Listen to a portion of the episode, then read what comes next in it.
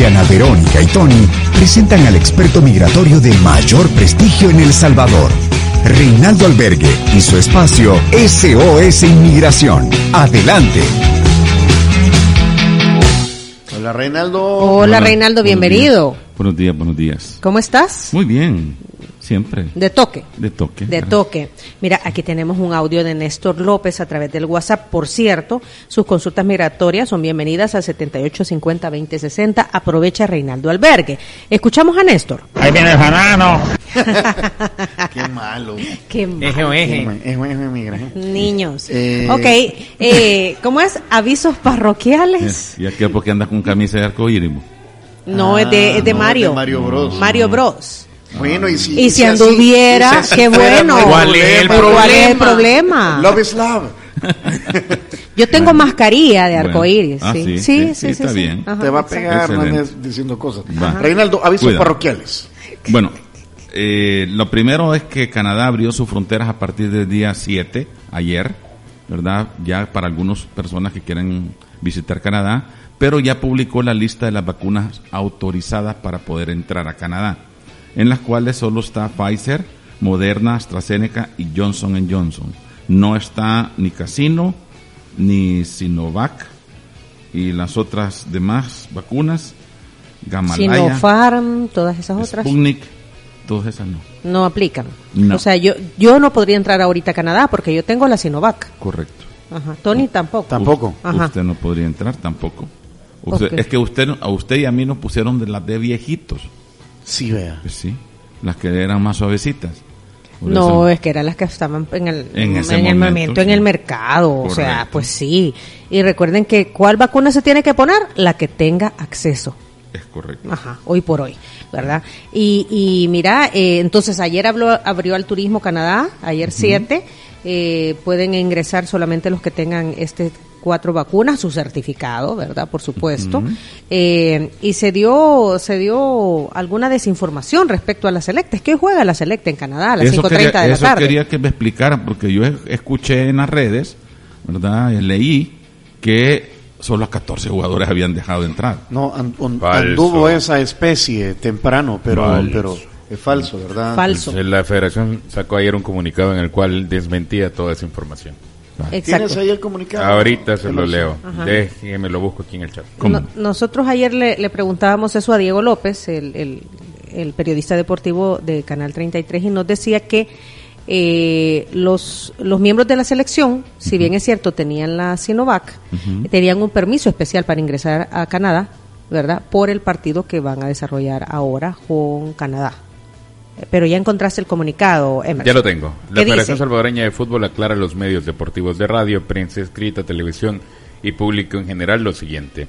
Que la selección salvadoreña de fútbol no tuvo inconvenientes al llegar a Toronto.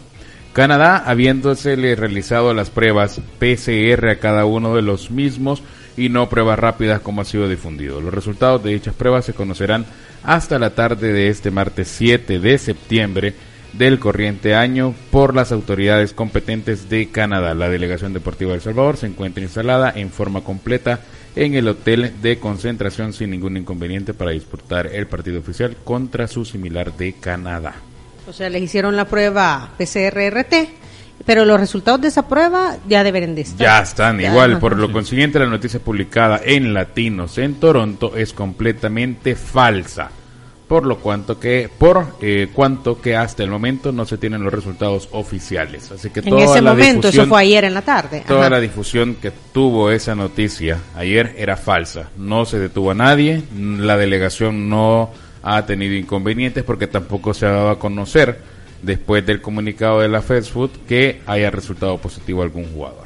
O que Así no los hayan todo- dejado ingresar. O que no los hayan dejado ingresar. Todo, a mí- todo esto es falso y hay que recordar que el gobierno canadiense para las selecciones de fútbol involucradas en este tema hizo la excepción de no pasar por el periodo de cuarentena y cancelar el ingreso que eh, eh, Canadá exige como gobierno para las personas que van llegando a eh, este país. Ok, ok. Por eso me gusta oír esta radio a mí, porque aquí uno Pues sí. está al Sí. punto- está al Nosotros punto, somos credibilidad espantosa. ¿Cómo no? Así Mira, nos aquí- califica. Aquí ya está participando el número de terminación 2297. Dice, buenos días. La oficina del licenciado Albergue atiende el llenado de la DS-160 para visa L-1. Sí, todo lo que son llenados de formularios de S 160 o 260, cualquiera de ambos. Acordate que el 160 es para las visas no inmigrantes y el 260 es para las de inmigrante. Esa es la diferencia. De no inmigrantes, la de turismo. Sí. ¿Y por qué se llaman DS? Porque son del Departamento de Estado. Son los formularios que publica el gobierno. ¿Y la para- L1 qué significa? Para visa L1. L1 cuando transferís vos a un gerente de una empresa a otra, son para personas con, ¿cómo te dijera? Con alto rango. Ajá, el, el famoso CEO, Es correcto, sí. que lo, lo, lo deja de gerenciar en Canadá y lo pasan para Estados Unidos, por Sí. decirte algo, ¿verdad? Sí. Ajá. Sí, sí. Bueno, lo otro que ocurrió con temas migratorios en las últimas horas es que, y leo la nota de la prensa gráfica, no, El Salvador.com. Luego de un intenso trabajo de cabildeo por parte de organizaciones de salvadoreños con autoridades de Estados Unidos, el estatus de protección temporal, conocido como TPS, ha sido ampliado automáticamente por 15 meses más a partir del próximo 4 de octubre, eh, fecha en la que iba a expirar. ¿De qué se trata esto, Reinaldo? Bueno, como el TPS todavía está en litigio en una corte en el noveno circuito en los Estados Unidos y no hemos tenido todavía resolución, el gobierno por ley 30 días antes de que se venza, que sería hasta el 4 de octubre, o sea, ya estamos Eh, ese litigio es el famoso eh, Ramos Nielsen. Nielsen. Sí, correcto. En la demanda de la niña que puso para que no deportaran a sus Ramos papás. se llama, mira, no será. Sí, la prima. La prima Sí. Ramos. Ajá, Ya ve.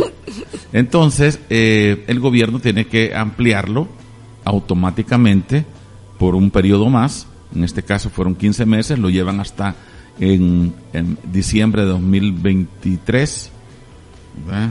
hasta el 2023. Eh, 18 meses siempre. 15, 15, en Ah. este caso dieron 15. Ah, ok. Eh, acuérdate que lo pueden variar, en algunas veces te dan 12, otro 15, otro 18. Ahí eso depende del gobierno cuánto te quiera. Pero lo que sí es que no hay que llenar ningún formulario, no hay que hacer ningún pago, sino que se prorroga automáticamente tus permisos de trabajo.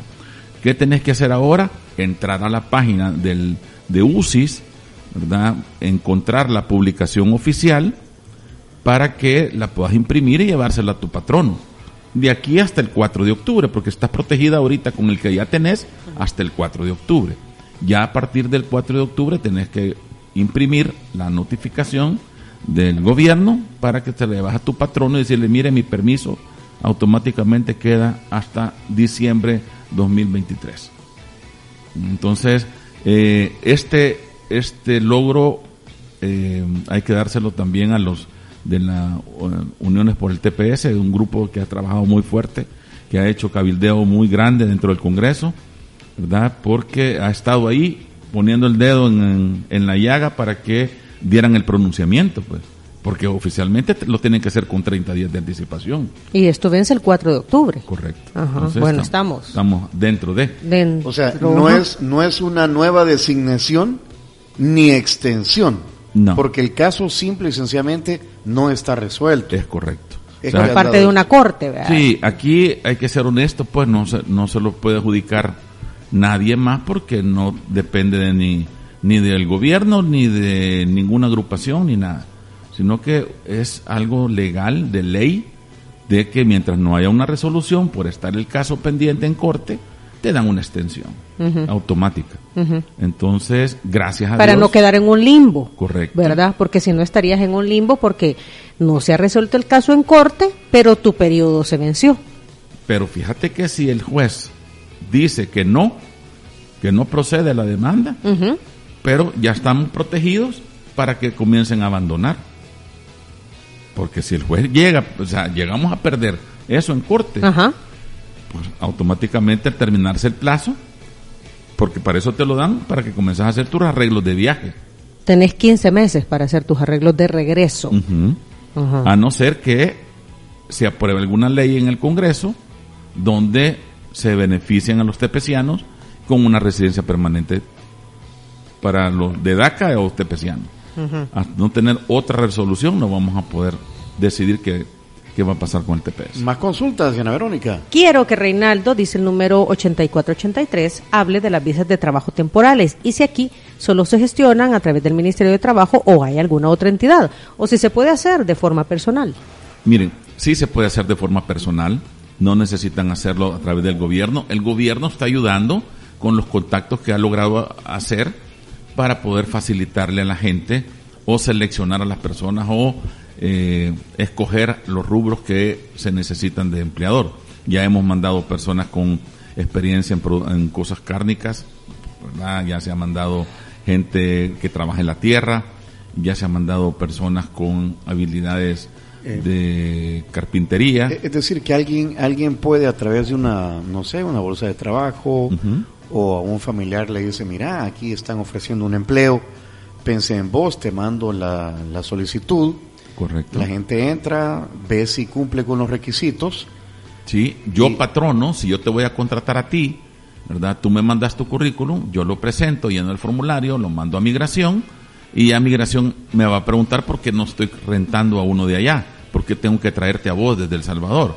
Tiene que justificar. Ajá, justifico cuál es el motivo, el por qué te estoy llevando y eh, me lo aprueban y ya te mando yo a ti la notificación de aprobación y ya con eso tú te presentas a la embajada a tramitar tu visa correspondiente. Pero, pero todo eso lo tiene que pagar el empleador. Sí. Tienes que contratar un abogado en Estados Unidos, ¿verdad? Normalmente ocupan los abogados de las mismas empresas porque como te piden eh, la inscripción de tu negocio, eh, cuánto has ganado en el año, y tú no le vas a facilitar tu información a cualquier abogado. Normalmente vas a usar el tuyo, Claro, el de la empresa. el de la empresa. Entonces, por eso es que dice, mire, pero yo puedo poner el abogado para que... No, si tu patrono no, te va, no le va a dar a tu abogado toda la información. No, no, exacto.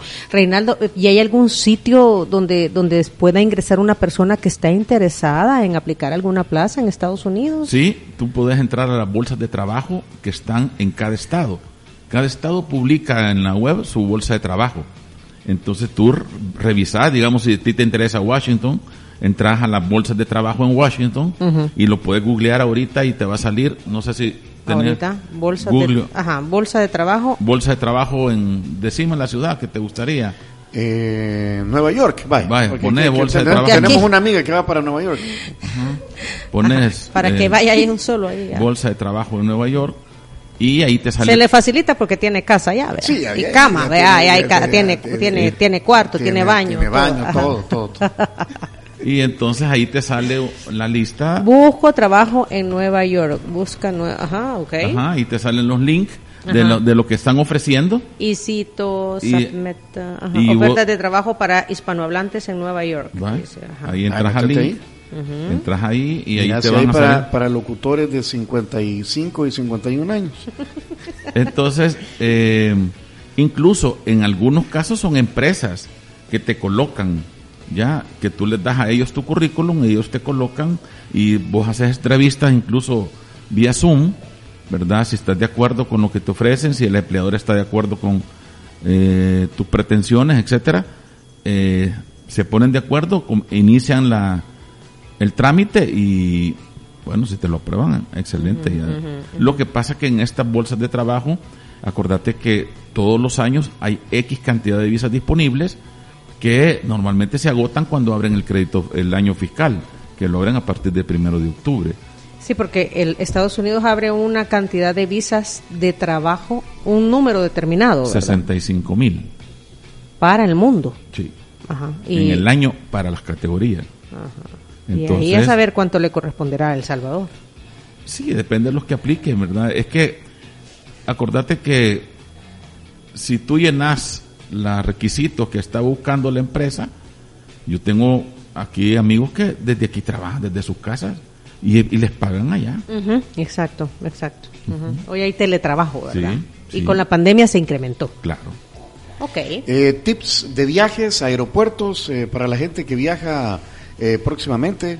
Mira, lo, lo recomendable por lo que acaba de pasarle a un amigo es tómenle fotografías a tu visa, tomarle fotografía a tu pasaporte, mandátelo a tu correo, porque este amigo acaba de ir a perder todo y a la hora que Se le perdió la visa, el que querés hacer, pasaporte. que querés hacer la denuncia. Ajá. ¿Y cómo denunciar si vos ni sabes ni tu número de pasaporte?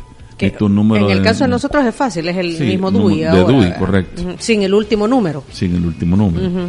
Pero, eh, por ejemplo, lo de tu visa, Ah, no, eso no, no me lo puedo. Ajá, y las visas tienen un número, Sí. que es el número rojo Eh, que un aparece.